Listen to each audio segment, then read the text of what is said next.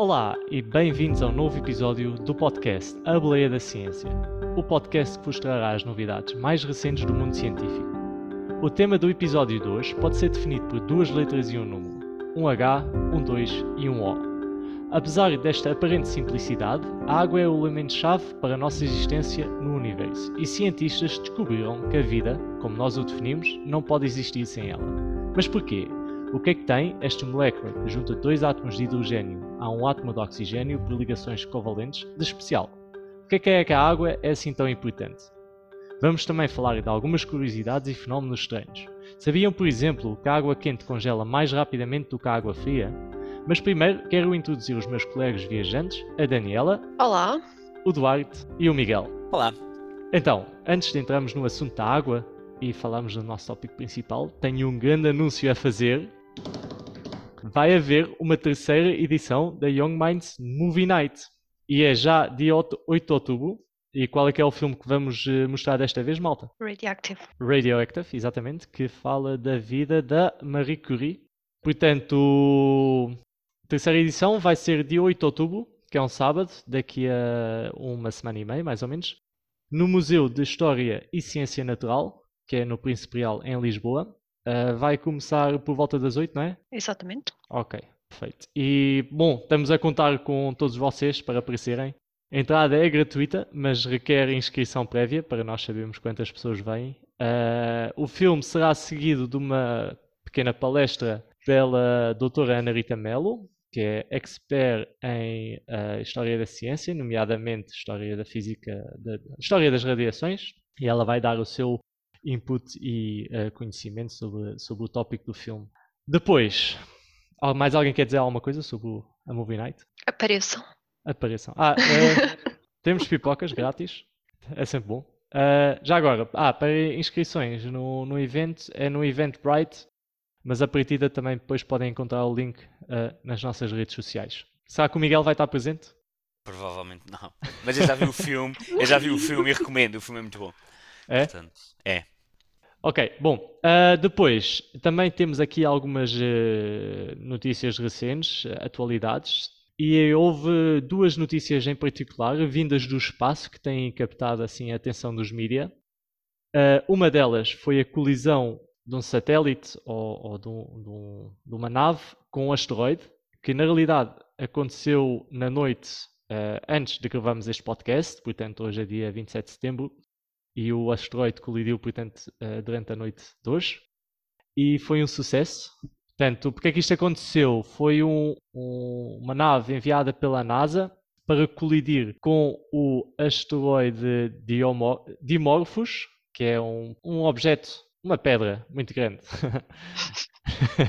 que tem cerca de, de 160 metros de diâmetro. E o objetivo disto foi uh, ver se conseguem, com a colisão, desviar a rota do, do, do asteroide com o objetivo de, se algum dia um objeto estiver a vir em direção à Terra, testar se conseguem desviá-lo desta forma. Eu não sei se vocês viram, viram o filme Armageddon, já é bastante antigo, mas é, é tal e qual isto. Isto é tipo ficção científica e agora é realidade. Pretty cool. E pá, vou-vos dizer aqui algumas coisas que, que são muito fixe, ter noção. Portanto, o asteroide está a uma distância de nós de cerca de 11 milhões de quilómetros e, se não me engano, aquilo que eu li foi que hum, os últimas, as últimas correções da rota são feitas em piloto automático e inclusive, ou seja, a, a nave tem uma, tem uma ou tinha, entretanto a nave já não existe porque colidiu, mas a nave tinha uma câmera que, com a qual identificava a rocha para depois saber onde ir e também ajudava, uh, usava as estrelas para fazer a sua navegação. Pá, é uma cena incrível. Eu fico sempre bastante impressionado. 11 milhões de quilómetros. Não sei se vocês estão a partilhar minha, o meu entusiasmo todo. eu estou a ser contagiado pelo teu entusiasmo. Pá, é mesmo espetacular. Bom, uh, apesar do, do, da colisão ter sido feita com sucesso, uh, ainda não sabemos se conseguiram mesmo desviar a rota do, do asteroide. Para isso ainda precisam de analisar uh, os dados fazer as, as observações e assim. Portanto, ainda não foi um sucesso completo, mas já terem conseguido colidir foi, foi positivo. Depois, outra grande notícia do, dos últimos tempos foi o lançamento do Artemis 1, que não é mais nem menos do que a nova missão lunar uh, da NASA e que tem como objetivo levar astronautas até a Lua até 2025. Que, segundo muitos cientistas e muita gente, é extremamente ambicioso e provavelmente não vai ser atingido. Mas não sei se, se, toda a gente aqui estava a par, uh, os Estados Unidos estão a tentar voltar a pôr uh, pessoas na Lua. Uh, sendo que as motivações são descoberta científica, benefícios económicos, inspiração para uma nova geração de exploradores e o objetivo é mesmo criar, a ideia é estabelecer uma, uma primeira estadia de longa duração na Lua e criar mesmo uma base lunar uh, fixa onde depois astronautas podem, podem ir. Portanto, a ideia era, com o Artemis 1, fazer o lançamento do foguete uh, e testá-lo sem tripulantes ainda, mas houve uma série de problemas houve duas vezes, duas tentativas de lançamento, um em agosto e outro no início de setembro, que não aconteceram por problemas técnicos. E agora, eh, esta semana, era para ter acontecido a terceira tentativa, mas devido ao tempo não foram capazes. Uh, e agora o foguete teve que voltar à base e a partida só finais de outubro e inícios de novembro é que vai haver uma outra tentativa. Eu tenho aqui outra notícia também, vai de talvez 15 dias, não sei se viram, e até é a propósito do, do telescópio de James Webb, que, que, já falamos aqui, é que ele descobriu pela primeira vez um traço definitivo de dióxido de carbono num planeta extrasolar. E porque é que isso é também muito excitante, e espero que partilhem o mesmo excitamento que partilhamos todos com a notícia do Dirken aqui, porque é que isso é muito interessante, porque o, o dióxido de carbono é um dos produtos mais característicos de vida, tanto de vida animal como de vida vegetal e que não é muito fácil de aparecer uma atmosfera onde haja uma boa porcentagem de CO2 sem vida, ok? Há algumas possibilidades, mas é pouca. Se eventualmente descobrir um outro componente que é à base de azoto, que eu agora infelizmente não me lembro, então assim, estes dois componentes tornam extremamente difícil não haver vida. E portanto eu começo a pensar que muito sinceramente, pela primeira vez na minha vida, que se calhar ainda vou ser vivo.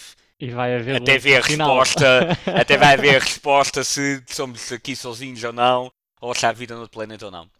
E isso é incrível porque é, é, é, ele conseguiu analisar, ou não só conseguiu ver o planeta, como conseguiu analisar, como já tínhamos falado, até discutir no episódio em que discutimos isso, conseguiu com uma precisão incrível, isso até está no Twitter da NASA, do James Webb, com uma precisão incrível, vê-se claramente um pico do dióxido, do dióxido de carbono num planeta que no Hubble era um pontinho luminoso uh, do mais pequeno possível. Aliás, não era um pontinho luminoso, era, é, era, era uma oscilação num pontinho luminoso, ainda era melhor. O Hubble simplesmente via uma oscilação, um pontinho luminoso, não sei que era a estrela e o planeta andava à volta, e, eu via, e, e, e o James Webb não só vê, como consegue analisar a atmosfera, e é de facto incrível. E veremos se houver se há vida ou não. E tens ideia a que distância este planeta, este planeta Ainda tenho, mas uh, é, é, é, é, interessante filosofar sobre o impacto que isto teria na nossa vida. Saber que efetivamente haveria vida num, num planeta há alguns milhares ou milhões de anos de luz de nós. Sim, seja lá qual for o tipo de vida, pois. era de fato incrível. E, e é assim, o, o James Webb está a dar dados há o quê? Dois é meses? Incrível. Uma coisa assim. É incrível. É incrível, em dois meses o que ele já produziu, entre, entre outras coisas. Sim. Está a 700 anos de, de luz da, da Terra. 700 anos de luz, ok. Pois não, eh, eu, eu vi várias coisas sobre o telescópio James Webb, uh, só que como já falamos tanto dele, eu pensei, epá, não vou falar outra vez disto. mas estou a ver que. Eu também achei, mas achei que isso era uma história tão incrível. Eu também já ouvi outras, mas esta efetivamente acho um bocado incrível. Escolheste bem, escolheste bem, acho que. Falamos um bocado do espaço, efetivamente, mas. Valeu, valeu a pena partilhares isso.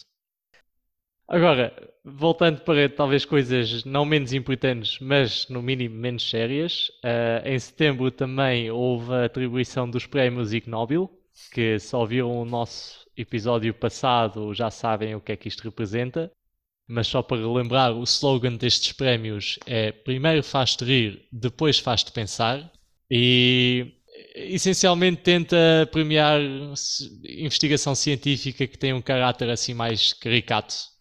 Não é necessariamente menos importante, mas lá está, faz-nos rir e depois faz-nos pensar. E queria só indicar aqui os vencedores de algumas das categorias. Na física, uh, o prémio foi para investigadores que tentaram perceber como é que os patinhos conseguem nadar em formação, em formação V, Eu não li o artigo, mas fez-me rir. Não me fez pensar muito, honestamente.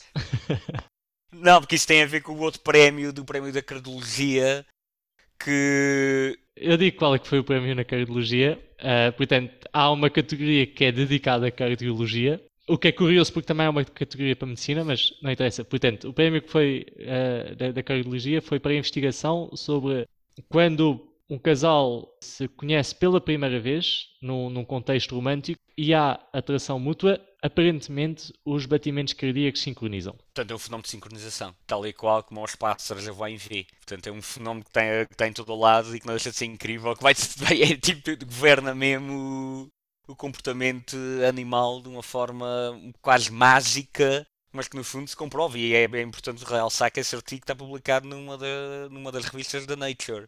Tem efetivamente coisa para pensar, é, é não é só Ou seja, parece... rir. É... Exato. Eu, eu quando li isto, primeiro pensei que isto, bom, era um bocado treta, mas efetivamente está publicado na Nature e é investigação bastante a sério. E só queria destacar aqui outro, este acho que já não tem assim tanto valor, mas achei piada a mesma. Foi o prémio para a engenharia que foi dada pela tentativa de descobrir a forma mais eficiente de usar as, das pessoas usarem os dedos para abrir o manipulo de uma porta. Se algum dia tivermos mesmo, mesmo, mesmo. Isso parece bastante complexo. Parece um problema bastante complexo. Sim. Embora não consigo imaginar, não consigo imaginar qual é a forma mais eficiente. Diria com a pontinha do dedo, talvez. Ok, e agora, só para acabar esta parte do podcast, Volto a ter uma pergunta para vocês, a semelhança do episódio passado, e desta vez vou-vos perguntar: quantas formigas é que vocês acham que existem no nosso planeta? Isso parece aquelas perguntas de, de, entrevista para, para McKinsey ou uma coisa assim. Quantos repousados consegues enfiar no Mini? Não, sim, mas aqui não é, não é, não há nenhuma razão atrás Não há nenhum emprego, não há nenhum emprego. Não. Eu estou a perguntar isto porque há pouco tempo saiu um artigo onde, na qual os investigadores disseram este é o número de formigas que existe no mundo. Já agora, qual é a categoria do prémio Ig Nobel desse resultado? Isto parece-me bastante relevante. para, para para conhecemos o nosso planeta. Mas não me faz pensar muito, essa faz-me rir só. Essa faz rir. Bem, eu estou a pensar há um bocado sobre como é que é de calcular, portanto já, já me está a fazer pensar. Há mais formigas que humanos ou não? São 7 bilhões. Será? Ah, com, com, Olha que não sei, eu acho que o resultado engraçado é esse. Tu, é que já... humanos há em todo o canto desse planeta, formigas há muito canto que não há humanos. Ah, mas já viste quantas formigas existem numa casa? Tipo, um, é, um formigueiro deve ser milhares, tipo dezenas de milhares, não sei, centenas Eu aposto em 30 bilhões. Daniela vai e acaba com a discussão. aqui. Bilhões, Obrigado. tipo, no formato português, suponho eu, não é? Sim. Ok. Bem, nem sei o que é que digo. Eu ainda estou aqui a pensar na parte do. Mas realmente só um sítio como a Amazónia deve ter formigas de todo tipo e mais algum. Pois, e, e não há pessoas nenhumas nesse Deve ser. E é, deve ser uma escala de para aí de mil formigas para cada humano. Portanto, somos 7 bilhões. Somos 7 bilhões e vou pôr 7 mil bilhões. melhor, melhor ainda é que um formigueiro tem uma, uma uh, formiga rainha, portanto toda a gente naquele formigueiro veio de alguma maneira dessa pessoa só. Portanto, é, ainda se calhar uma escala superior a isso. Mas bem, a, a, estimativa do Miguel não parece má, mas eu diria que deve ser mais do que mil formigas para uma pessoa. Eu punha se calhar 5 mil só para, só para, para ser mais chato. Então, em vez de ser 7 mil bilhões, vamos dizer 35 uh, mil bilhões. ok. Temos a Daniela com a resposta de 30 bilhões. Qual é que é o prémio? Desculpa. o emprego na McKinsey. Exato. Fast, fast track nas entrevistas da McKinsey. Exato. Portanto, a Daniela respondeu 30 bilhões, portanto isto é 3 vezes 10 elevado a 12 potência. O Miguel respondeu 7 mil bilhões, que é portanto 7 vezes 10 elevado a 15 potência, e o Duarte respondeu 35 mil bilhões, que é 35 vezes 10 elevado a 15 potência, e a resposta é de 20 mil bilhões de formigas. Ah, Portanto, Damn it, veste perto! tiveram perto, sim. Foi a meio, entre eu. Ora, pelo menos a ordem de grandeza foi mais ou menos. Bem, para o físico, a ordem de grandeza é tudo, não é? Yeah, exato. Exato. Não, eu estou. Acho que foi muito bom. E tens ideia como é que eles fizeram alguma, Epá, alguma parte dessa contagens. estimativa? Contagens e depois extrapolaram. Contagens. Sim, eles assumiram que, ou seja, grande parte das formigas existem em savanas e florestas tropicais. Pois, exato. Então isso. contaram nesses sítios em específicos e depois juntaram tipo mais, acho que foi mais de mil contagens diferentes e depois fizeram Como estimativa é que para se contam formigas? Isso não quer saber. Física estatística. Isso não faz nem rir nem pensar, é chorar mesmo. Isso faz talvez chorar. Isso. Qual é que é a justificação deles para fazer este estudo? Se calhar são os entrevistadores da McKinsey e queriam saber finalmente a Exato. Exato. Está a gente há anos a perguntar isso, vamos lá tentar saber quantas é que são realmente. Eu aposto que há um artigo também sobre quantos roçados há num carro. Eu Acho que nós vamos ser processados pela McKinsey podcast. Vamos falar, portanto, do nosso tópico principal, que, como eu disse na introdução, sem a água a vida não seria possível. Portanto, a água é extremamente importante. Vou começar com a pergunta, ah, talvez uma das mais básicas, que é porquê é que existe tanta água em forma líquida no nosso planeta? Bom, e agora, como começámos a falar um bocadinho do espaço, em relação a. falámos um bocadinho do James Webb e do, do DART e de todas essas coisas, na verdade a resposta também está em parte relacionada com o espaço. E em particular com a localização da Terra no nosso sistema solar. Para cada estrela que exista, existe em torno dela aquilo que se chama a zona Goldilocks. Goldilocks, que dos caracolinhos dourados, como aquela história da menina que vai à casa do- dos ursos comer as papas e come uma que está muito quente e depois come uma que está muito fria e no fim decide-se pela que está morna, ou seja, numa zona que nem está nem muito quente nem muito fria e a Terra está exatamente nessa, nessa região. Ou seja, a temperatura média à superfície da Terra não é nem alta o suficiente para fazer com que toda a água estivesse no estado gasoso, nem é baixa o suficiente para fazer com que toda a água congelasse.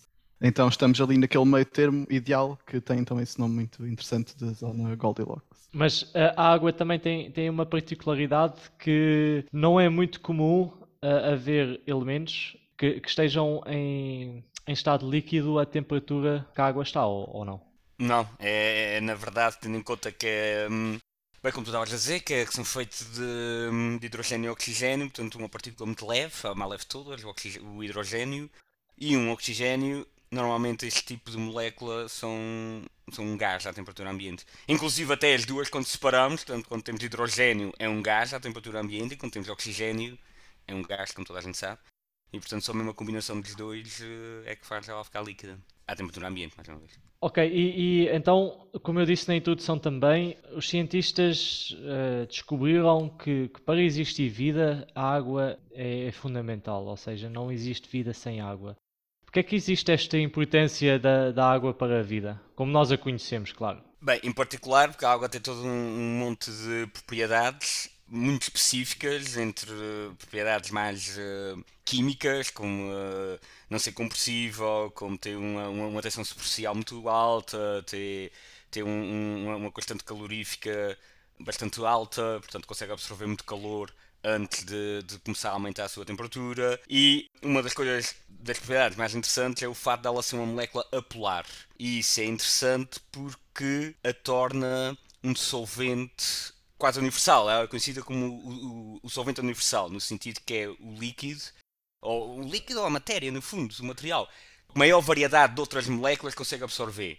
E portanto isso é muito importante para a vida porque consegue eh, basicamente transportar qualquer tipo de nutriente, ou não é qualquer tipo, mas muito nutriente, o que faz a vida ser possível, inclusive vitaminas, proteínas, eh, desde os próprios glóbulos, a, a- estrutura interna das próprias células, o próprio DNA, é- enfim, todo o transporte que existe na vida, tanto animal como vegetal, eh, deve ser a propriedade dela conseguir absorver a dada molécula, transportá-la para um outro lado e largá-la. Neste sentido, o, corpo humano também é constituído a cerca de se- 60 a 70% por água. Exatamente. E só 4%, se, entre 60% a 70%, se reduzirmos 4% a quantidade de água no corpo, é suficiente para estarmos eh, gravemente desidratados e 15% é morte.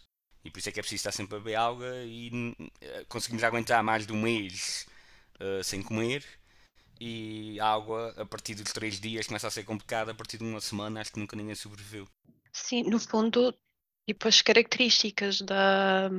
Basicamente, todas as características da água têm um impacto uh, direto no nosso, no nosso cotidiano. E talvez isso também esteja a ver com o facto de dois terços da, da superfície do nosso planeta seja água. Portanto, a água está bastante presente no nosso cotidiano. E todas as propriedades dela, no fundo, têm um impacto uh, na nossa vida. Portanto, por exemplo, como o Miguel estava a falar em termos da, da capacidade térmica, da elevada capacidade térmica que a água tem, ou seja, no fundo, reflete um bocadinho a quantidade de energia necessária para aumentar a temperatura da água, que é bastante elevada, e isso pode ser muito facilmente visto no nosso dia a dia. Por exemplo, se vocês pensarem numa praia, eh, se pensarem num dia com calor, vão ver que, por exemplo, a areia aquece muito mais do que a água. E depois, quando o sol se põe, a areia vai arrefecer muito mais rápido do que a água e isso tem um impacto de que nas zonas costeiras a temperatura média vai ser muito menor, ou seja, as oscilações de temperatura vão ser muito menores do que, por exemplo, numa zona interior, porque isso permite que a água aqueça lentamente, mas também vai arrefecer lentamente. Por isso é que eu acho que a água é tão importante, porque tem o mesmo impacto para além não só do funcionamento do nosso corpo, tem impacto na vida que, que nos eh, rodeia. E há uma propriedade ainda também que é muito interessante e que também é muito particular da água, é que tem um pH completamente neutro, ok? Portanto, não é ácido nem básico. E, ainda mais interessante, é que ela se consegue facilmente se tornar numa base ou num ácido.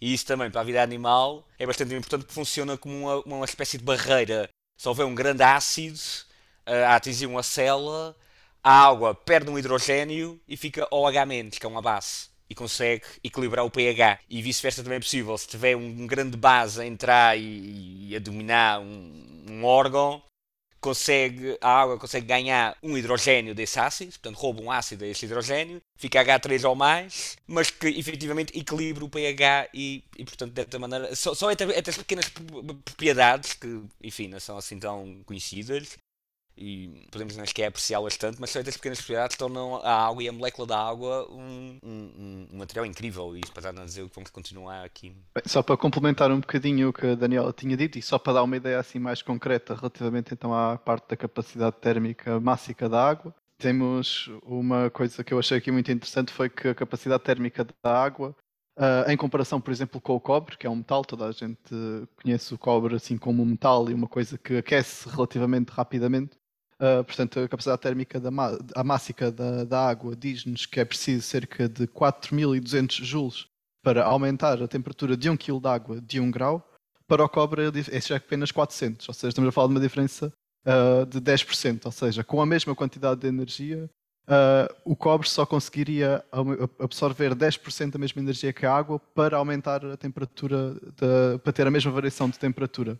Portanto, efetivamente, temos esta, esta parte que a Daniela mencionou que permite que o clima no litoral seja muito, muito mais constante, ou seja, a amplitude térmica nas zonas litorais é muito pequena, porque a água é responsável por absorver a energia que vem do sol, aumentando pouco a sua temperatura e durante a noite permite libertar essa energia mais lentamente, então mantém a temperatura mais constante. O que também é muito importante do ponto de vista de, da vida, não é? Porque assim os lagos e os rios são locais onde a temperatura tipicamente não vai alterar muito ao longo de um dia. Porque se pensarmos, como a Daniela mencionou, a areia, a areia é capaz de passar de, uma, de a noite que está muito fria para durante o dia em que não conseguimos estar lá descalços muito tempo, senão queimamos os pés.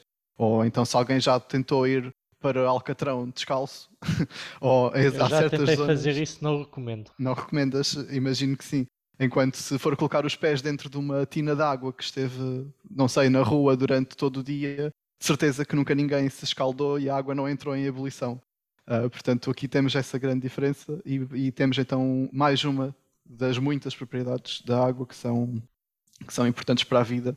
E também não, não, é, não, é, não é à toa que nós utilizamos a água em muitas máquinas que geram calor. Por exemplo, mesmo Exato. num carro, que temos lá o motor a funcionar, temos lá o nosso radiador, pelo qual passam uh, tubos de água e re retiram o calor do nosso motor para a água e depois permite refrigerar de maneira mais ou menos fácil a água. Então é um, uma coisa muito utilizada para refrigerar todo o tipo de máquinas e mesmo o próprio corpo humano. Toda a gente também já sabe que ao suar, o papel principal do suor precisamente é permitir que o calor seja dissipado. Então, em vez de, de sobreaquecermos nós próprios, essa energia é transferida para a água, tanto pela parte de aumentar um pouco a sua temperatura, como pela parte também de, da evaporação, que também é mais um ponto. O, a entalpia de vaporização, ou seja, a energia que é necessário para uh, passar a água para o estado gasoso, também é relativamente elevada para, para o tipo de substância que temos.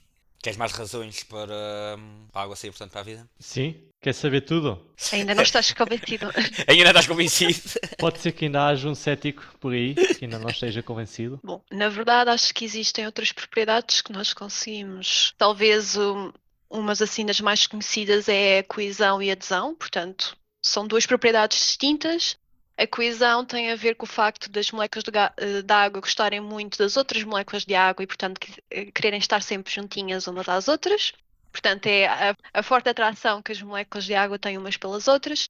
E a adesão é um bocadinho diferente, portanto, é elas gostarem também de outras uh, moléculas. Então, basicamente, é, reflete um bocadinho a atração das moléculas de água por outras moléculas. E isto, tanto estas duas uh, propriedades nós conseguimos uh, facilmente ver no, no, no, nosso dia a dia. Por exemplo, um exemplo da, da, coesão é o facto de imaginemos quando está a chover e depois nós vamos ver vamos à janela. Normalmente o que vemos é às vezes gotinhas de água na janela e não da água espalhar-se toda pela janela. Isso deve-se ao facto de elas gostarem muito uh, de estar em grupo, então formam gotas, ou seja, o sistema de menor energia para elas é estarem em grupo, então formam gotas em vez uh, de se espalharem. Também outra propriedade que conseguimos ver e que advém da coesão é a tensão superficial, que é, no fundo, como elas gostam tanto de estar unidas, elas conseguem criar uma superfície que é extremamente forte e isso permite que alguns animais, cujo nome por exemplo, os alfaiates. Alfaiates. alfaiates. Exatamente, os alfaiates. O que é que é um ah, alfaiate? São aqueles bichinhos que às vezes estão à superfície da água, ah, mas aqueles... conseguem. Já Sim, tem assim aqui umas patas em forma. Aquilo parece, a mim parece-me uma, uma aquelas, aqueles aviões que passam, tipo, fazem planagem. Um hidroavião já. Exato. Só para ter aqui, ter aqui a definição correta.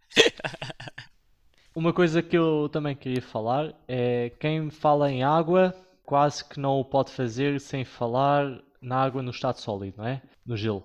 Uh, e vamos começar talvez com uma particularidade que parece-nos é, que é óbvio, mas se calhar não é assim tão óbvio, que é porque é que o gelo flutua. Porque o gelo é dos poucos materiais, o gelo, a água é dos poucos materiais que quando passa a estado sólido, na verdade fica menos denso. E se a gente pensar isso é um bocado estranho, porque o que é, que é um líquido? Um líquido é as moléculas ali meio soltas, e portanto tem um certo volume, e quando passam ao estado sólido são elas mais organizadas e mais próximas e mais melhor empacotadas, assim se, assim se diga. E isso normalmente faz com que o material fique mais denso, e no entanto é o contrário.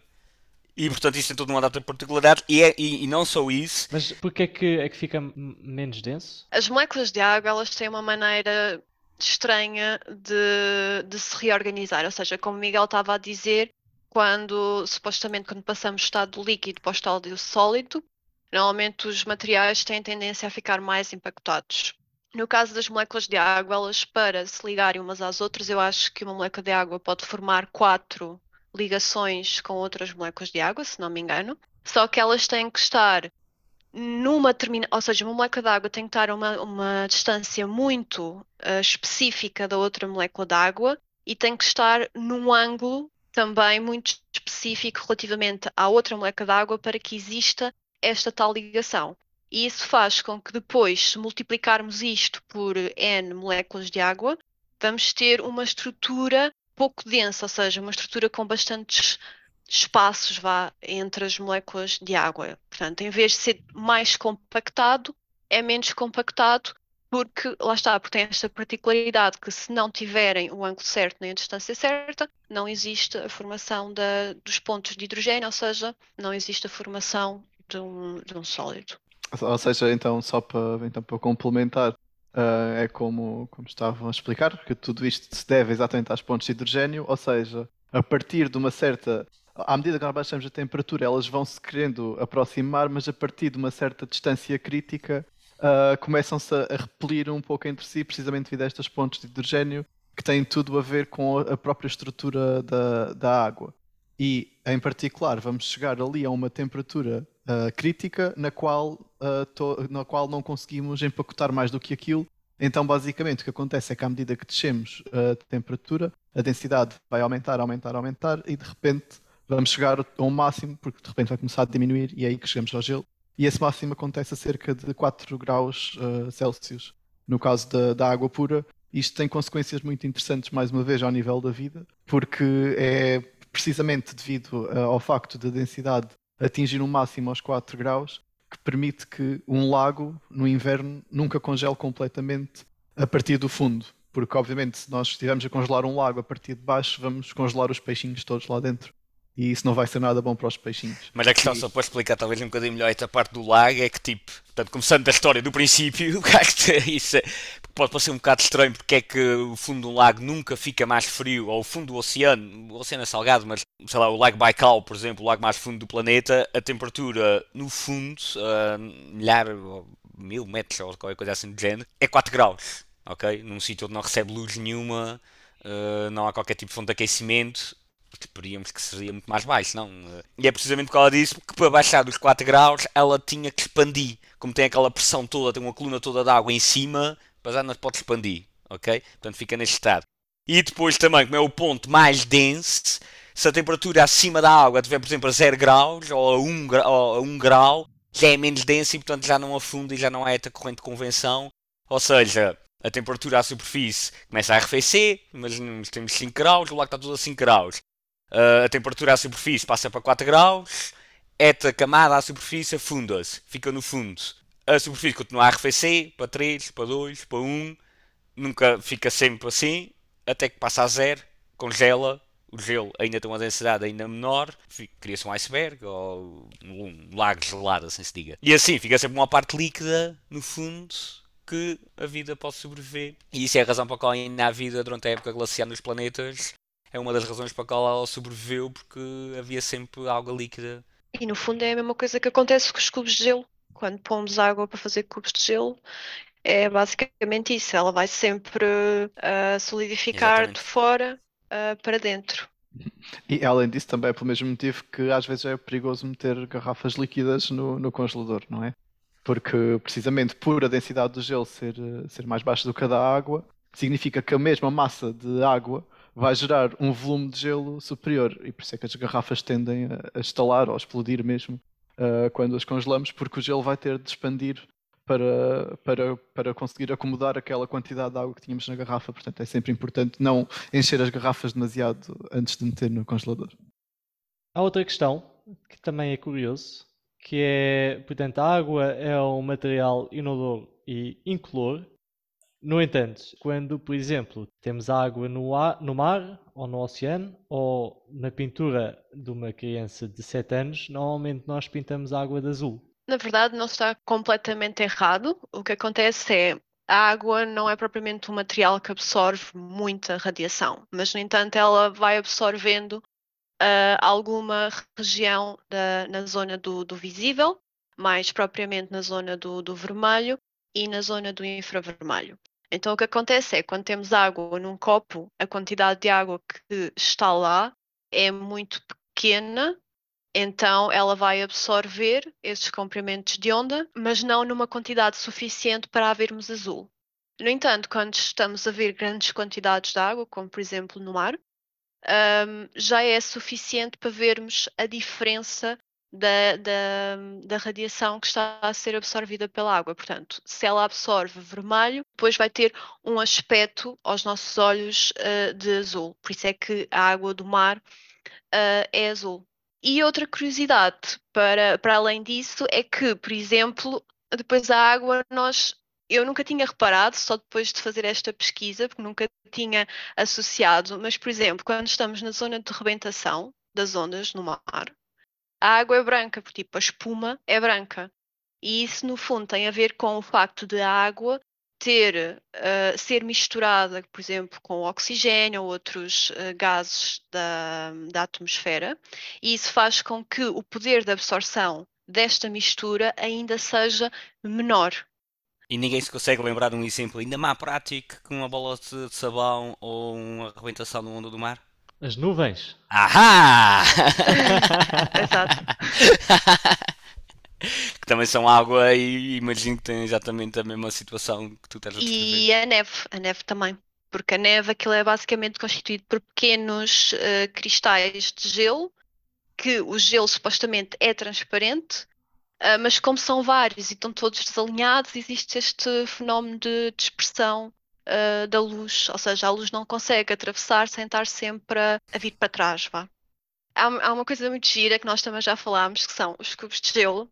Não sei se alguém reparou, mas os cubos de gelo no seu interior têm uma tonalidade branca, mas depois, à medida que vamos olhando para as extremidades, parecem mais transparentes.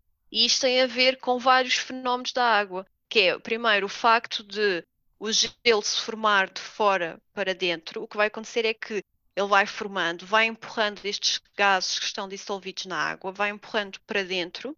E, portanto, temos o fenómeno que eu estava a falar há pouco, mas só dentro do cubo de gelo. E uma forma de fazer gelo extremamente transparente é ferver primeiro a água para libertar todos estes gases e depois congelar.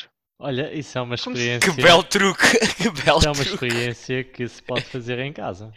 É verdade. Eu passei a gostar mais dos cubos de gelo.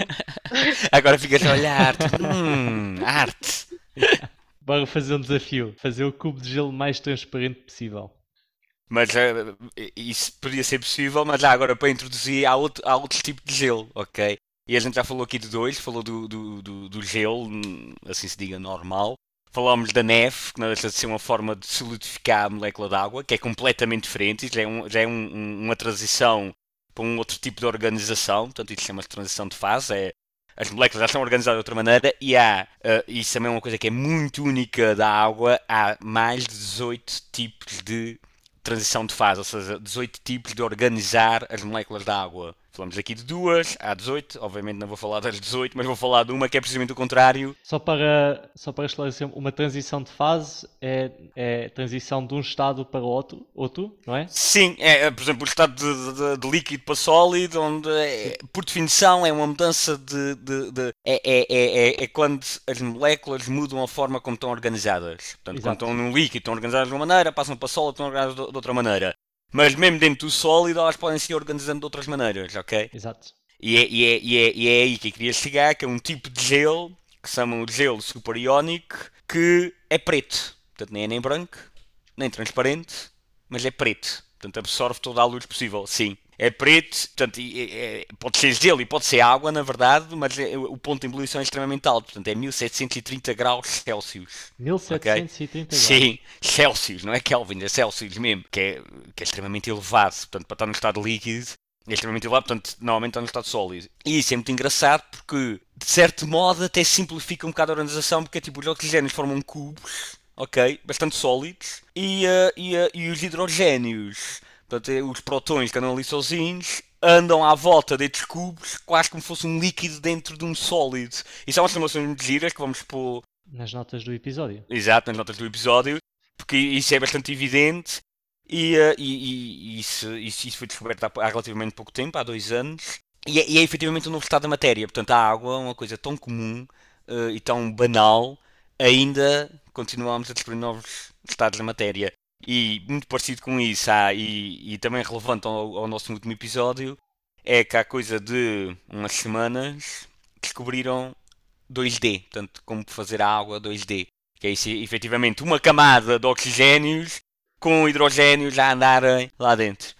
Exatamente, portanto, a água continua a, a, ser um tópico de investigação abrangente e há mesmo inúmeras propriedades e qualidades que ela tem. E, novamente, repito, sem a água, a vida como nós a conhecemos não seria possível. Portanto, não é estranho que, que também seja um elemento e, e, um material muito específico e muito especial. E agora, só para, só para acabar, queríamos só falar do efeito Empempa, que eu mencionei na introdução, que quando eu disse a água quente congela mais rapidamente do que a água fria, não era mentira, isto acontece mesmo, embora que tem que haver algumas condições para este efeito acontecer. E talvez o mais engraçado é que o nome do efeito vem de um, de um rapaz uh, da Tanzânia que observou este efeito enquanto andava no, na, na, acho que foi no ensino secundário uh, e foi a história dele que popularizou o fenómeno, mas no fundo acho que a descoberta já tinha sido feita na antiguidade e segundo Aristóteles este na altura era conhecimento comum. Então a observação é essencialmente que quando temos água, por exemplo, a 100 graus e água a uma temperatura mais baixa e pomos os dois no congelador, a água que está a 100 graus acaba por congelar mais depressa do que a água que está a uma temperatura mais baixa. Há alguma discussão sobre quais as razões uh, científicas ou qual a explicação científica correta para este fenómeno. Uma das razões é as correntes de convecção dentro da água. Portanto, isso também é algo que podem experimentar em casa, a semelhança dos, dos cubos de gelo. Se alguém por acaso o fizer, digam-nos para nós, nós vermos também. Depois, por fim, queríamos só dar aqui uma nota final a este tópico, que era, Daniela? Uh, basicamente, resumindo, nós falámos em que 6, 7, talvez 8, não sei, falámos em, em, algumas anomalias, mas na, a água, no fundo, tem 72 anomalias, e o que é que significa basicamente uma anomalia? É que ela comporta-se de maneira diferente relativamente a, a outros materiais uh, semelhantes. Portanto, só para terem uma noção, podíamos ficar a falar aqui o resto da semana sobre todas as anomalias que a água tem. Muito bem. E na realidade não vamos encerrar já o assunto, tendo em conta que falamos sobre a água, pareceu-nos adequado fazer o tópico do polígrafo científico desta semana sobre a homeopatia. Ponto, eu vou só dar uma breve, breve contexto histórico sobre, sobre a homeopatia. Surgiu no século XVIII, se não me engano, e essencialmente consiste em usar substâncias que causam certos sintomas, como por exemplo febre, uh, comichão, pegar nessas substâncias diluí-las em água e depois acreditava-se e acredita-se ainda por algumas pessoas que quando se tomava a mistura da substância com a água que isto curava doenças que tinham sintomas semelhantes. Aqui na parte da diluição, então, era um dos fatores principais, de, um dos pilares desta teoria que, bem, devo dizer, pseudocientífica. Hoje em dia é visto como pseudociência, mas na altura que foi descoberto, ou que foi criado, eh, estas técnicas tinham taxas de sucesso mais elevadas do que as técnicas que existiam. Mas isto era unicamente porque os produtos resultantes da homeopatia na realidade tinham zero efeitos, enquanto que a maior parte dos medicamentos ou dos tratamentos que tinham na altura, na realidade tinha efeitos negativos. Então acabava por morrer mais gente Portanto, que era tratado eu... com a medicina convencional da altura do com a homeopatia, mas não era bem porque a homeopatia curava as pessoas, simplesmente não as matava. Portanto, beber um copinho de água bastante pura era melhor naquela altura do que. levar um tratamento com sanguessuga. Exato. Assim.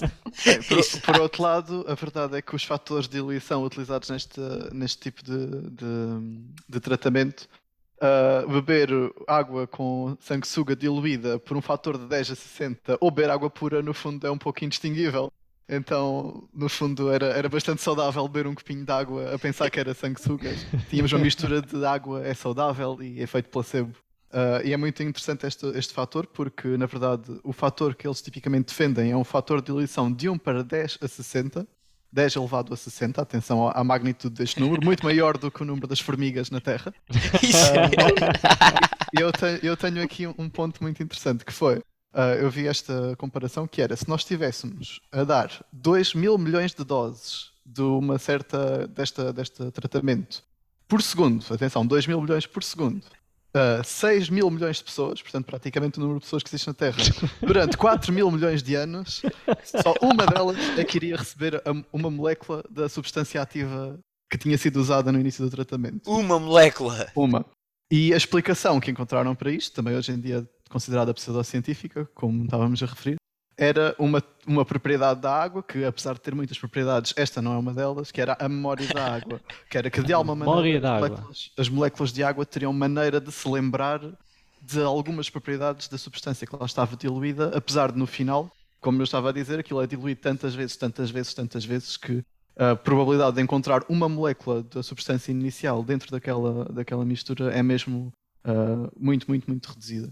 Uh, de maneira que havia esta teoria, inclusive foi publicado um estudo na Nature em que parecia que se comprovava esta teoria, e depois eles fizeram um estudo mais aprofundado, portanto o editor ficou sempre um pouco desconfiado, apesar dos resultados parecerem credíveis e todo o método científico ter sido seguido. Contudo, descobriram que, no fundo, havia um pouco do que se chama às vezes o confirmation bias, que é nós temos tendência a acreditar em coisas em que já acreditamos. Então encontramos evidência experimental para coisas em que já acreditamos. Então o que ele fez foi, ele conseguiu que a experiência fosse repetida, mas não, os resultados não estavam a ser replicados.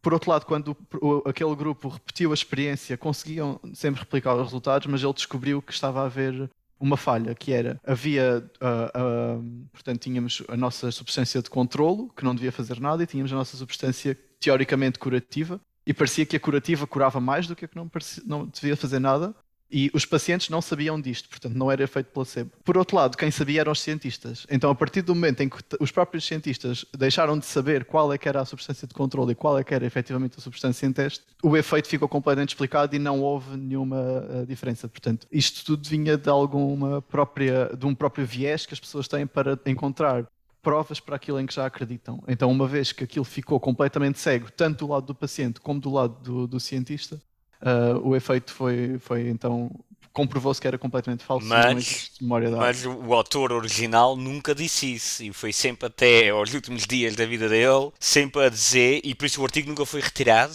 de, de publicação, continuou sempre a dizer que os dados dele estavam corretos e que sim, que a memória tinha água. E isso chegou a um ponto tão extremo, e isso era um cientista de renome, não era? Isso era o diretor sénior de um grupo de investigação de medicina em uh, imunologia, ok? Portanto, era, não era alguém uh, louco numa cave. E não só era louco, mas conseguiu convencer ainda o físico, o Brian Josephson, o gajo da, da, o físico da supercondutividade, que ganhou inclusive um prémio Nobel pela supercondutividade.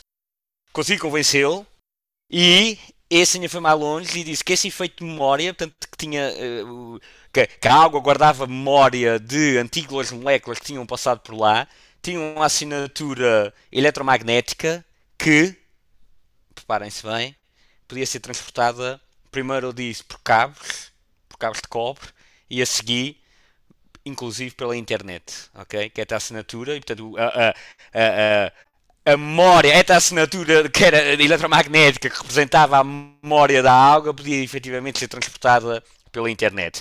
E a APS, portanto a American Physical Society, a dona, a editora da PRL, não é? da revista muito famosa, aceitou o desafio, portanto, eles dois propuseram um desafio à, EPS que conseguiam provar experimentalmente e, e, e, que, e que, que, a Associação de Físicos podia mandar quem quisesse para supervisionar isso. Ele aceitou, inclusive houve até um prémio de um milhão de euros a ele se eles conseguissem provar isso, conseguiam uh, transferir a memória da água via internet e uh, surpresa, surpresa, não, uh, nunca aconteceu. nunca aconteceu. Sim. Entretanto, eles já morreram, ou pelo menos o, o, o, original, o médico, morreu. Portanto, acho que a história ficou por aí. Mas isso é, é curioso que, mesmo, mesmo está bastante comprovado que tal efeito não existia na água, o autor original uh, continua sempre a insistir que isso era o caso. Portanto, se mais ninguém tem nada a dizer sobre este assunto, diria que está na hora de concluir até porque já nos estendemos, como é normal. Exato. Só o nosso episódio é que nunca fica diluído. Exato. Exato. Temos que aplicar aqui um bocadinho a homeopatia. Exato. Portanto, vou, vou encerrar. Queria só acabar com novamente dizer que dia 8 vamos estar no Museu de Ciência e História Natural para a nossa Movie Night. Apareçam, vai ser um evento muito fixe. Se quiserem, depois podemos ir todos juntos uh, beber um copo, qualquer coisa, comunicar, falar, conhecer. Portanto, apareçam. E não se esqueçam da mantinha que é possível que vai estar frio. Falo por experiência própria. Portanto, isto foi o podcast A Boleia da Ciência. Uh, Resta-me só agradecer uh, a Daniela, ao Miguel e ao Duarte pelos vossos inputs. Qualquer questão que tenham, comentário ou correção, podem sempre contactar-nos através das nossas redes sociais. Estamos no Facebook, no Twitter e no Instagram. Ou então enviar-nos um e-mail para ymymlisbon.gmail.com ctn.tecnico.ulisboa.pt.